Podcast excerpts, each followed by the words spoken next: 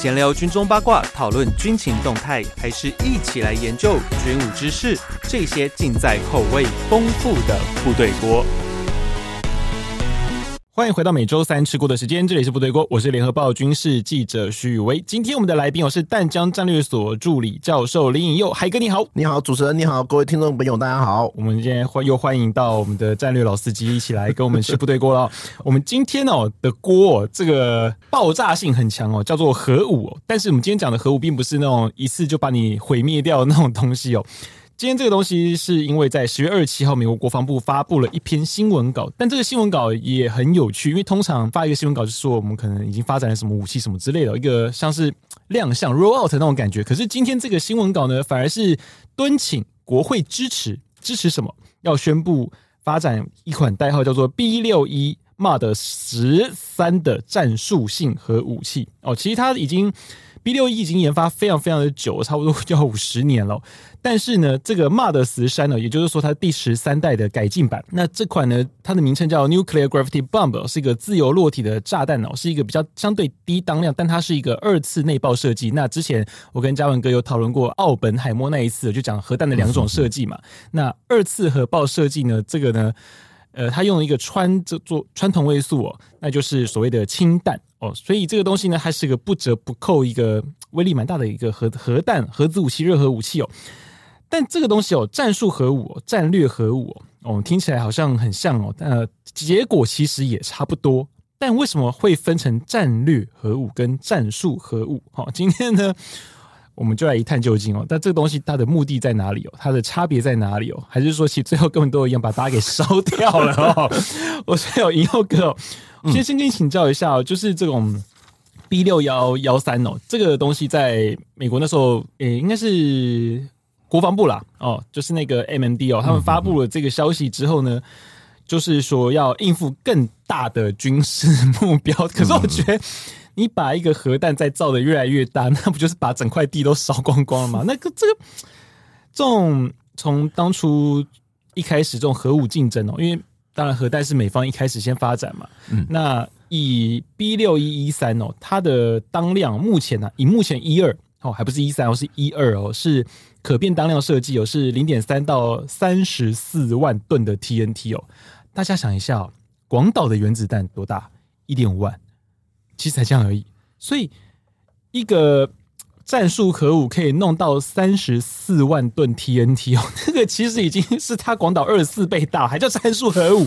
所以想说，诶、欸，这个这个战术跟战略到底差在哪里？对，对不对？这个到底差在什么地方？OK，呃，没问题。这边其实今天我们说，今天这个部队多部队锅多了很加了很多颗弹呐、啊。然后这个里面的话，我们今天就来讲这个核弹的这一个一些。发展的故事，或者是说核弹的这个战术战略上面到底差别在哪里？对，有人说战术核武可能是比较小型，嗯，比较那一个做地面部比较局部破坏等等怎样的。可是说实在，它还是核武啊，它是个核武，还是会有造成辐射层污染。不管你战术战略都一样，都有永久性伤害。对，这是这是一个我们第一个要先厘清的。所以有人说，啊，它使用的是战术性核武，比较不会有污染。相对来说，可能就是。污染的范围大跟小的差别而已。可是说实在，辐射层一外泄有差吗？都一样，已经没有差了。特别是你今天如果是污染的是水源，嗯，我永远记得那时候就是像车诺比那个时候嘛，是车诺比事件那个时候，其实很多的呃欧洲一些国家，他就是要吃罐头，或者是他不能用它生鲜的武器、生鲜食物，因为可能都会有一些辐射的一些污染。是，所以其实你今天是呃战术战略，基本上。不会对破坏性来说不会有太大差别，那但是为什么今天我们还是会去区分呢？其实我个人用这样的一个角度，或许学术方面不是那么一个精确，但是就理解方面来说，我这样讲大家会比较容易理解。所谓的战略核武，可能就是什么呢？我们俗称的 ICBM。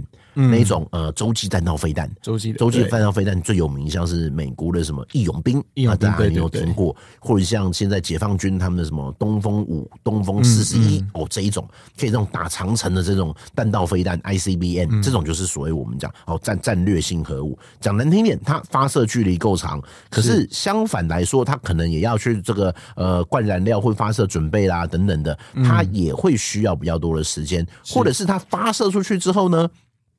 因为它可能是抛物线的一个呃，自抛物线的一个呃飞行的轨迹，所以也有可能会被拦截。是，但是简单来说，这种武器就是你有我也有，大家都不敢动。嗯，好，嗯嗯那在早期一点的话，这个飞剑呃，这个飞弹的技术还没有办法做到这么快的一个发展，所以我们常说，大家应该有看这欧本海默嘛？哎、欸，威、嗯、少，你看了没有？有看，啊、你看，我还没看，你知道吗？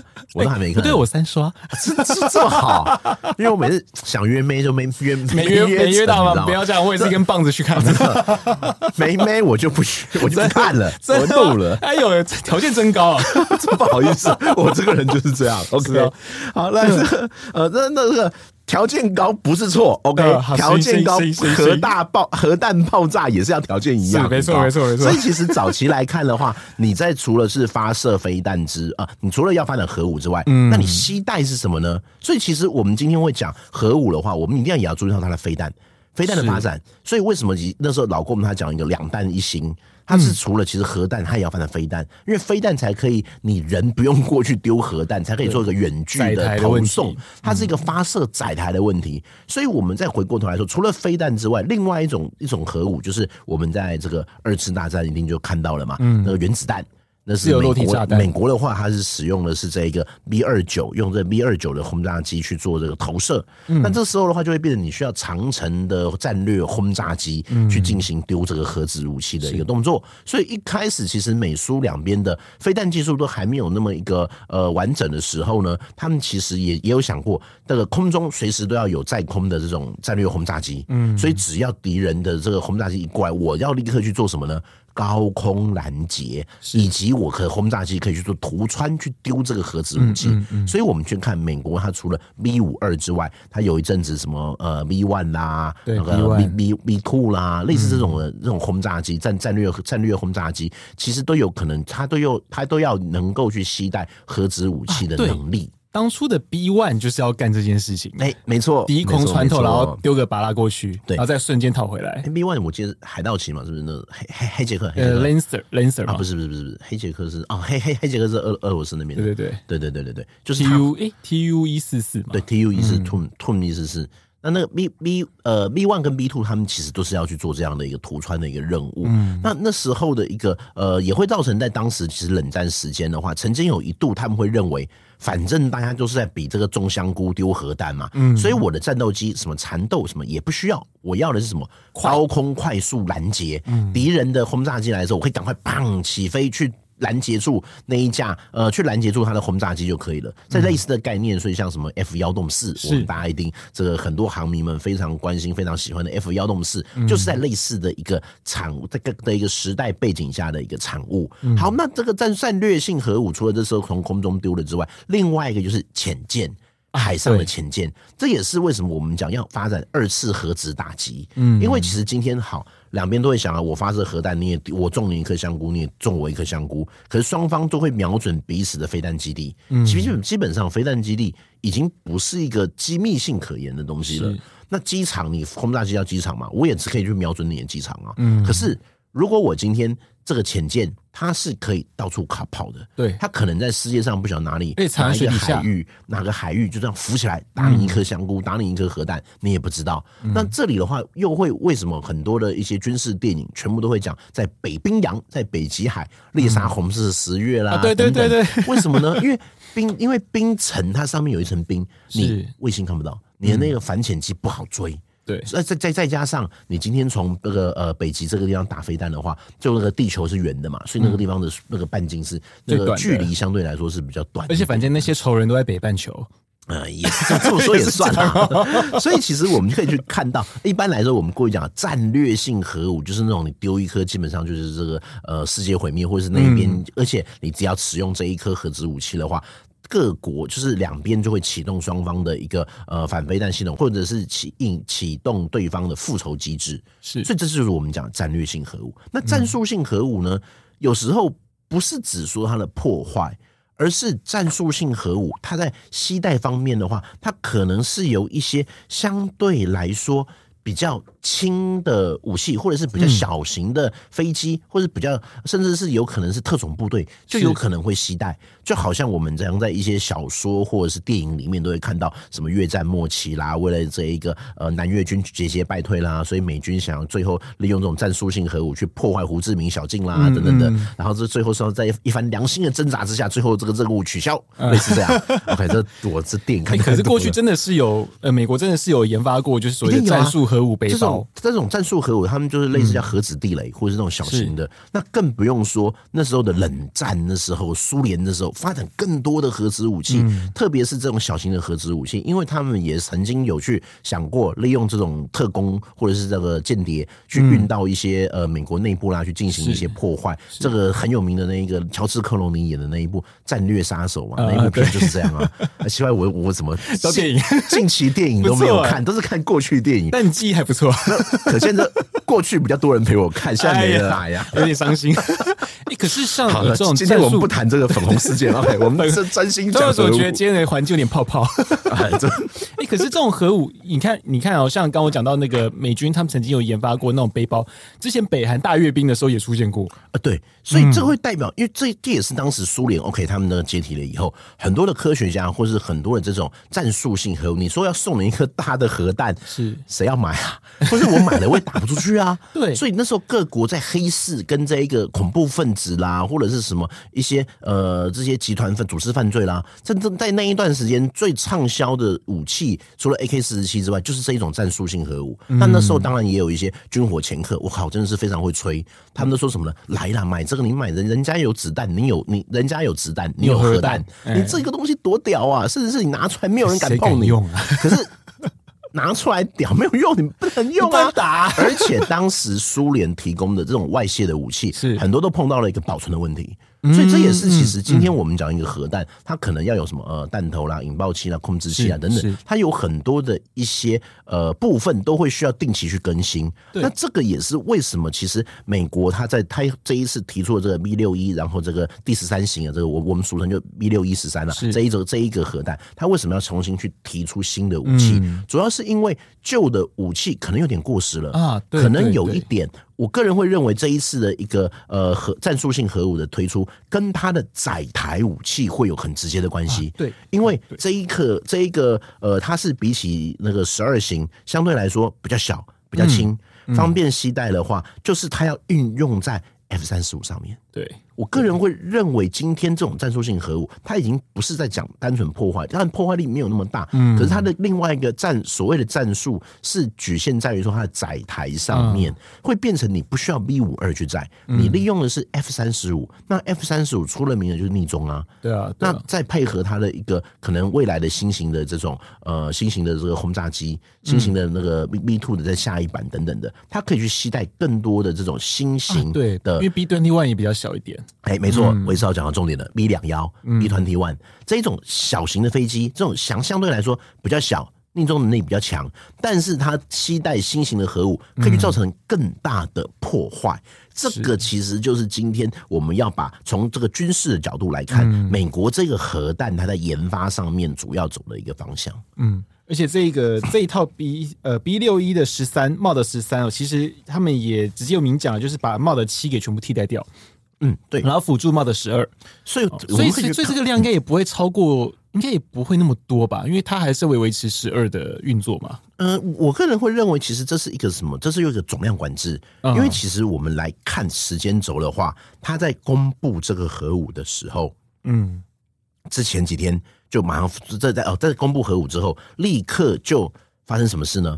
美中的核武谈判，啊，核武管制裁军会议哦，是，然后接下来又有什么拜习会？嗯，所以我个人会认为啊，你说美中的这一个核这个军备管制，有可能说你我我航空母舰少两艘，你也少两艘，不可能啦。两国唯一有可能会在谈的这个军备裁减、军我们俗称军控、嗯、军备控制，就是在核子武器啦。好像也就核子武器才会。那核子武器。今天美国要走的是什么？他可能会希望走一个所谓的总量管制，嗯，利用这种总量管制的方式呢，去限制中国的核子武器，嗯，但是在限制的同时，我的值提升了，嗯啊，我我美国我也我我有裁剪啊，你看到我们的这一个呃 B 六一 Seven 啊，这个我们就换掉啦。可是事情你换更好的呀，对啊。可是总量是不是没有变？这个就很像我们呃，因为因为我最近在上课还是什么，我会讲到这个裁军啊等等的。我们一定会看的是华盛顿当年的那个海军裁军会议。嗯，海军裁军会议那时候美国不是跟这个日本啊、英国出那有一个比例吗？是五五三啊，还是怎样的？对对对。然后后来另外一个国家他为呃日本要怎么突破这个限制？好，那我改成航空母舰。我改成这种轻巡洋舰，类似这种，因为那时候限制是主力战舰在限制，所以我就换一个名字。对，所以这个也是今天你说战术性核武会不会限制？老实说不一定，可是战略核武有可能会限制。那我们再看哦。美国因为最近很多一些呃解放军相关的会议嘛，所以我也我我那时候也刚好有碰到 Casey 的一个呃一个美国学者，嗯，然后我就有问他那时候的那个呃解放军，他不是 Casey 出了一本解放军火箭军的报告书嘛，嗯，嗯，那我就问他这个里面相关事情啊，他就说这本报告书其实当年就已经去年的时候就有讲到了，美国接下来最重视的就是中国的核子武器的能力，嗯，那你看从书面报告出来到他新武器研发。到两边开始谈判，到最后拜习会，你把这些事情连续连在一起看，你就可以知道，美国是在他就是 OK，我很了解你，但是我也有新的武器，可是我新的武器，我把我的量裁减了，可是我裁减的是这些过时的东西，所以我的数目没有变化，但是我的能力又提升了。嗯，那你中国你要怎么跟美国去玩？可是中国，它之前也有也有一些新，它也它也有一些新的火箭的新的飞弹啊。那你是不是要去做一些调整？嗯，特别是美国就直接把它的报告拿出来了嘛？哎、欸，你看你有多少颗？你有多少颗？你有多少颗？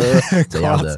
真的直接这样子来做一个谈判啊。所以其实我们在看的是，我个人啊，经常在上课的时候会说，我们出来去看到军事面武器的变化之外，我们更要去看这个时候的一个国际战略的局势，因为两边很多时候是可以都在一起一起做讨论的。对。而且这个就是刚刚有讲到质和量的部分，因为其实美方在这一次的那个 B 六一一三这个核弹要发展出来的新闻稿里面，其实也有提到，就是它的这个武器哦，总量是不会变的。好说，哎，我这个飞弹的数量哦，我那个我们这些材料，我们这些当量扩大，但是我们的总量不会变哦，所以其实。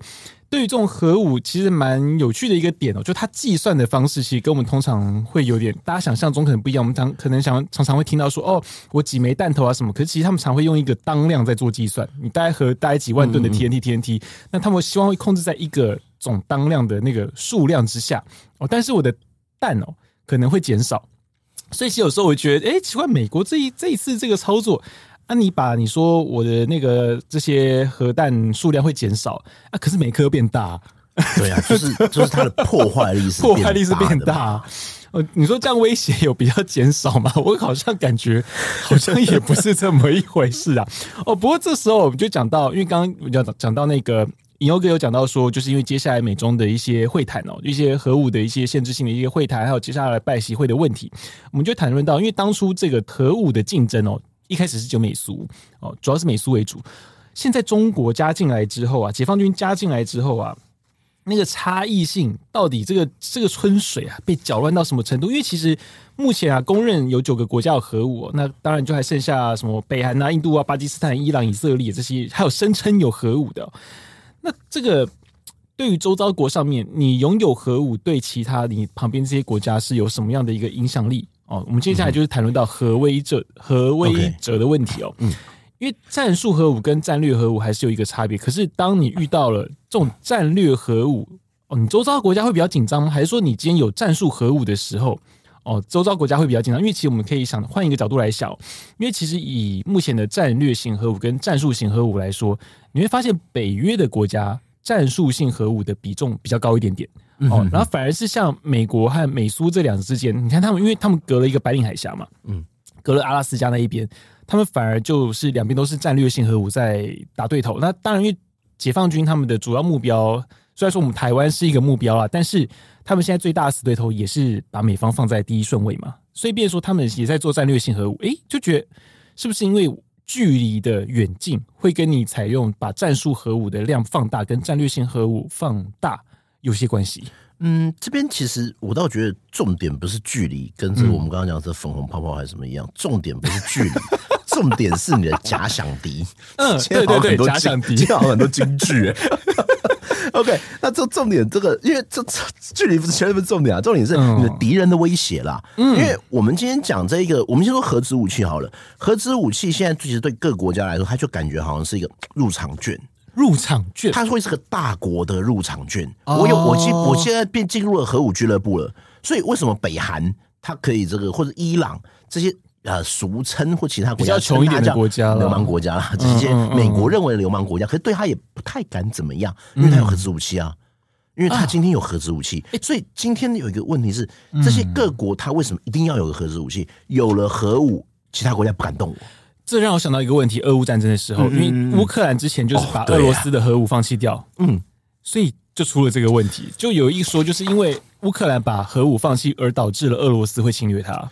没错，这个也是今天很多人会讲啊，嗯、就是说如果当时乌克兰持续保有核子武器，普丁还敢动他吗？嗯，当然，这个呃历史事件没有如果了。对可是这一件事情会让其实现在欧洲各国重新去反思非常多东西。对我们先说为什么在这个呃英国跟法国或者是欧洲其他国家，它在核子武器的战略的概念上面其实是不一样的。嗯嗯。因为其实我们这又回到冷战，冷战就是好美苏两个强权嘛。那美国阵营的话，它就是成立了北大西洋公约组织啦，那头啦，然后他就跟这些很多国家说啊，你不用花那么多钱去发展核子武器，嗯、基本上。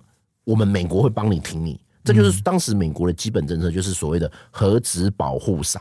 啊，OK，那对我什么意大利啦，对我什么一些德国，那时候德国很惨的，是东西德哎、欸，对啊，我东西德我我更没有能力去发展核子武器啊，因为太近了，而且就当时这些欧洲国家来看的话，他也会认为我发展 ICBM 核子弹道飞弹没有意义，嗯，因为我那些武器呢，呃，我这我花了那么多钱去养这个核武，嗯，可是我还真实际上面用处不大。因为既然美国它可以从它美国本土发射，或者是呃惊爆十三天嘛，电影不是说什么意大利的飞弹吗？是意大利那边有放放飞弹基地就好了呀，所以我没有必要去跟你这样子做这种战略性核武。可是英国不一样，英国它是一个小岛。它是岛国，它有隔一个海，是，所以相对来说，它发展这个核子武器是有它的一个目的存在的。嗯，那另外这里就要讲法国了，呃，中间其实，在北约跟呃北约跟法国的关系，曾经有一度是比较紧张一点的。嗯。法国当时其实就有一点就觉得啊，都给你们美国跟英国玩就好了啦。啊，我们法国人跟你们玩个屁啊！对啊，他就说，哎，我才是北约重要国家，陆上强权呢？啊，你们这个呃很多事情都是你美国跟这个英国说了算啊，你把我放在哪里？嗯，可是所以在那一段时间，其实法国他也会非常的，你要说他是自豪也可以，自傲也可以，或者是他就是要走出跟美国不一样的路啦。所以他搞一个三位一体这样出来。对，所以所以没有错，所以法国他有他自己的呃海军啊，或者是说核子武器啊，或等等各式各样的系统上面，它其实是跟北约是有一点点格格不入。对，因为他们有当时啊，他们有潜射弹道飞弹，然后有陆基的，然后还有空射的战术核武。现在剩战术核武而已了。对，那后来也是因为，其实今天因为华沙公约组织就没有了呀。冷战的话，我们可以看到，就就就俄罗斯、苏联没了嘛，华华约也没了嘛，所以当时其实大家就觉得说，我根本就不需要核武器啊。这不，我要丢谁？没有人了呀，可以丢了。你说战术性核武需不需要保留？哎，可能要，因为法国他可他毕竟他还是有想说，如果未来的一些呃区域冲突啦等等的话，他还是会需要准备这个战战术性核武。那另外也会变成当时其实北约呃北约或欧洲的这些国家，在它的战略定位上面有一些重新的转型跟调整，主要就是因为苏联没了嘛，那我现在要干嘛？可是可是。在这一次的俄乌之战里面，我们就看到让这些北约国家重新去检讨他的防卫政策，嗯，因为他们会觉得说，哎靠，那会不会哪一天俄罗斯这个当年的冷战再起，又会有新的冲突了？那。但是现在这一次俄军的进攻，最早期为什么他要发展战术性核武？就是因为要去阻挡，呃，这个是我们必须说华约的钢铁洪流，哇，那装甲大军还是怎样的？那时候他们说就是要俄罗斯压路机这样整个这样子用压过来数量的这样碾过去，所以他必须要用战术性核武来做快速的攻击。嗯，可是现代的战场上又好像没有这样的状况，是双方的兵力都没有办法像当时冷战一样。对啊，哦，这是题外话。我那时候就是以前战车是像海浪一样这样砰砰砰过来，现在这些几辆这样，最近上课啊，然后我的我的学生就开始这样子，哇，我他就开始画地图嘛，说什么这一次德军这不不是德军，俄军要怎么攻击，乌军要怎么防御。那我看了以后，我就说。兄弟啊，你以为你的这一个战争，你还在二战啊？你还在库斯克会战啊？你还在双方三十万大军的年代是不是？可能战车世界看太多了。现在双方有没有十万大军，我都很怀疑了你。你现在人都很少，所以今天在这样子的一个空旷但是人少的战场上面的话，我的核子武器还有它的必要性吗？对啊。所以现在各国又开始重新在讨论了。我说北呃欧洲这边的学者啦，他们又开始在讨论说，我核子武器的使用，我只要去保有战术性核武，可是战术性核武，我的载台可以去做一个突穿打击，在关键基础设施进行攻击就好了。我也没有必要再去玩这种战这种大型的这种核子武器啦，或者是今天因为战场环境的变化，导致我们的一个作战或者是我们的武器，其实都会有很大的调整。嗯。而且，其实我觉得很多人也关注一个问题，是在于说附带损伤的问题啦。因为其实以现在的战争，你去看这一次的那个以巴，就知道很多国家其实很 care。其实包含像俄乌战争那时候，就是大家一直在喊说，你必须要尽可能的减少附带伤害哦，你尽可能要让平民不要受到就是多余的一个多余的损害啦。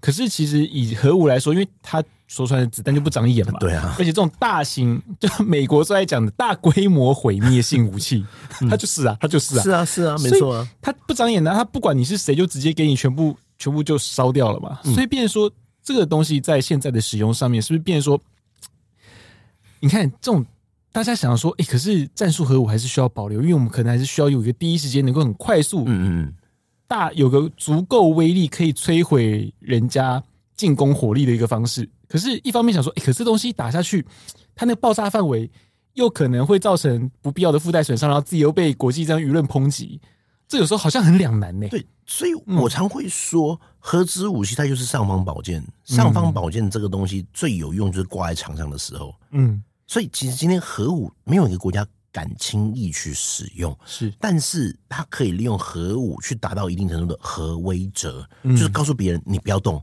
或者是你敢丢我，我也会丢你；或者说你也战术性核武会变成你不要大举进攻，我我有战术性核武。所以我们仔细看，呃，普丁已经多次说不排除使用战术性核武，不排除使用战术性核武，他从来没就还是没用。可是为什么没有用？嗯，他不是不用，是你要丢哪里？你战术性核武。它的破坏力不是为了要毁灭城市，或者是今天的俄乌之战，双方是要占领双方的一个土地，是。呃，俄罗斯要占领新更多土地，嗯，乌克兰希望收复这个土地，是，所以我丢了，我去种一个香菇，这个这个城市就毁掉了，嗯，那其他人这些人恨死你一辈子，哎，对，他的一个不是不是他的他对于民众的一种心理的这种伤害，他会恨你这，而且正当性会减少非常非常多，没错，所以会变成今天大家都不敢随便用。战术性核武这个东西，嗯、那也是因为现在战场已经在转变。那你说在以色列跟阿拉跟哈马斯这一次，你说直接丢一颗到那一个呃哈马斯地下城市就算了啊，还是怎么样的？呃，这个机会也不大，因为他今天今天处我们先不说什么仁义道德这个问题啦，我们只说一个最最最关键就是双方离太近了，而且在沙漠那个地方，在中东水是非常珍贵的东西。如果你这一颗核子武器去污染到了水源的话，那你整个中东那一边对以色列绝对也会造成一定的影响，而且那个影响绝对不会只有加沙地区而已，一定会到以色列自己本身。没有错，这个会让以色列它的正当性也好，或者是以色列跟它周边的国家也好，一定会形掀起更多的一个呃更多的反应，或者是其实最近我们可以看到。世界开始对于以色列有一点点逆风开始出现了，有一些风，或是很多人呃，也是那一天啦，就是上课我们在跟学生在聊，他就说为什么这一次欧洲国家对于以色列的态度跟俄乌不一样？嗯，那我当然就是说，这个这个最最直接的就是因为俄乌这一块的话，是对欧洲国家是。传统威胁在线，当年的苏联再来了，是，而且对于他们来讲，他们有切身的危机，所以当然大家支持乌克兰啊。讲难听点啊，我失火，我要先在隔壁邻居家，不要让他隔壁老王他家就要先这个火先止住了，这样子不要让他烧到我家来啊。是，是，这是一个最基本概念。可是今天在以色列跟巴勒斯坦会变成，特别是法国，法国的事其实是蛮反对的，嗯，因为法国过去被恐怖攻击过非常多次。嗯，我们仔细看哦，在九一一之后，当时的恐怖组织，他会对什么英国伦敦的爆炸案、西班牙的那个马德里的车站爆炸案，还有法国什么什么当街砍人啊，还有什么什么圣诞市集被冲撞啊，这些恐怖分子会不会因为你法国这一次支持以色列而对你开开开干，可以跟对你产生产生攻击？嗯，所以这一些欧洲国家在以色列跟哈马斯这件事情上面，相对来说是比较保守一点点的，因为他怕的是整体的一个过去的反恐战争的经验或反恐战争所付出的代价重新出现在欧洲上面。那这个也是其实我们今天会去谈的。我我们今天在国际的角度来看的话，可以再去观察到的几个面向。是那一最后我们讲到美军这一次要他们要升级哦，把 B 六一 upgrade 到 Model 十三哦，这个。弹的本身哦，它是你觉得是因应怎样的一个威胁？主要的威胁？呃，我觉得其实今天的美国，它在这个核武上面的话，过去我们讲就是苏联嘛，是。那其实现在我自己会认为，为什么它这次要发展这个新的这一个战术战术核武？嗯，其实很大一部分是它的一个专利，它的一个对对地下的一个破坏。好，但是我再次强调，它应该不是要去攻击哈马斯啊，哈马斯不不不值得用这个啦。最大的原因应该是在追付中国。因为其实我们可以去看到，呃，中国的话，它之前我们在两千零八年的时候吧，那时候是不是四川大地震吗？是第一批进入到中国去，呃，四川去救灾的，居然是二炮部队。那我们那时候外界就想奇怪，二炮部队不是科技军种还是什么吗？他为什么要过去不是挖土？这不应该派出步兵或工兵吗？工兵啊，对不对？你怎么叫一个飞飞弹部队过去？然后后来我们才知道，我真的是想的太简单了。二炮部队的工程班、工程部队，他在做什么？挖地道。当时的中国就已经在做地下长城了，他在把他的飞弹基地全部地下化。那地下化的话，我变成我的传统核武不一定能够去做攻击。而且今天就美国来讲，他如果今天像是 F 三十五或者等等各式各样的这一种逆中型飞机，他希望就是可以去突穿防空网，然后进入到你的一些战略要地去丢这一个核武。然后这个核武的目标也不是对你中国做全体的杀伤，而是破坏你的飞弹基地就好了。嗯，所以这一个我个人会认为它会针对地下长城。第一个地下长城，第二个的话就是我们讲的刚刚讲到的这一个二次核打击。二次核打击就是潜舰基地嘛。嗯，那早期来看的话，中国它的这一种 SSBN 就战略的这个战战略核武的这个潜舰，大部分都是在渤海湾那个地方。嗯，可是渤海湾美国。